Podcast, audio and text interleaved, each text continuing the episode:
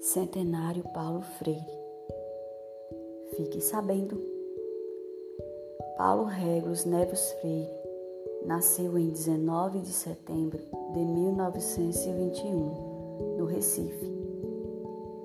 Filho de Joaquim Temístocles Freire, capitão da Polícia Militar de Pernambuco, e de Edeltrudes Neves Freire, Dona Tudinha.